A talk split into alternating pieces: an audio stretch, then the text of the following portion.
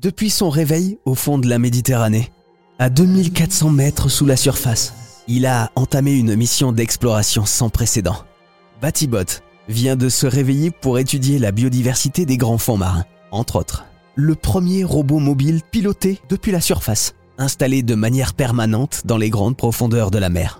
Et pour nous en parler, voici Fanny Karachodjoukova, médiatrice scientifique à l'Institut Méditerranée d'Océanologie. Est-ce qu'on connaît la durée de vie euh, de cette mission, la durée de vie de ce, ce Oui. robot qui va nous permettre euh, d'explorer les fonds marins? Oui, alors Batibot espère euh, rester longtemps et son équipe également.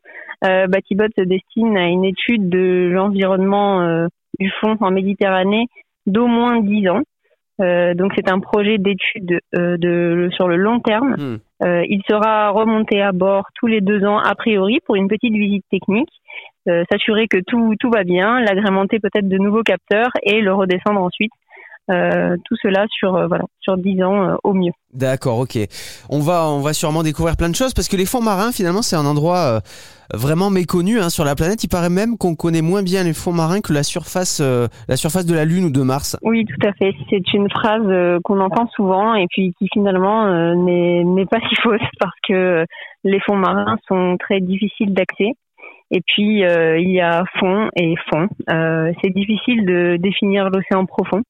Euh, il y a des zones qui demeurent encore inexplorées. La biodiversité du, du fond est une biodiversité qu'on ne connaît que trop peu malheureusement. Est-ce que vous pouvez nous expliquer en quelques mots les missions euh, de Batibot, de cette mission? Pourquoi aller explorer les grands fonds marins? Qu'est-ce que ça va nous apprendre? Alors Batibot est équipé de capteurs qui vont permettre de comprendre les réactions de l'océan profond, du milieu profond face au changement climatique. La récolte de toutes ces informations sera très utile pour, euh, pour dresser un certain bilan sur 10 ans. Ça va aussi nous permettre euh, de comprendre un peu mieux la pompe biologique de carbone. Vous pouvez nous en parler? Je ne sais pas si vous avez eu euh, le plaisir de, de voir quelques images déjà de Batibot ou euh, du Nautil durant la, la mission MSOLO Baticruise durant laquelle Batibot a été déposé au fond. Mm. Mais sur ces images, on voit ce qu'on appelle de la neige marine. Ce sont des particules euh, qui chutent depuis la surface jusqu'au fond. Ce sont des particules qui sont composées de euh, ce sont des, pelotes fécales, du euh, phytoplancton mort, du zooplancton par-dessus. Enfin, c'est vraiment des, agrégats de matière qui sont elles-mêmes colonisées par un certain nombre de micro-organismes. Donc, il y a tout le temps de la vie dessus. Il y a des transformations qui se font depuis la surface jusqu'au fond. Et en fait, euh, ces particules entraînent euh, le carbone euh, de la surface jusqu'au fond. À la surface, ce carbone euh, a été capturé par le phytoplancton, le carbone atmosphérique.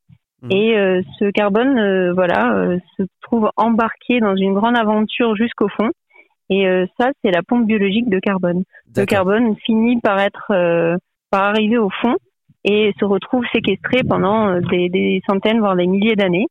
Et tout ce processus-là est continuellement étudié par, euh, par les équipes qui s'y intéressent.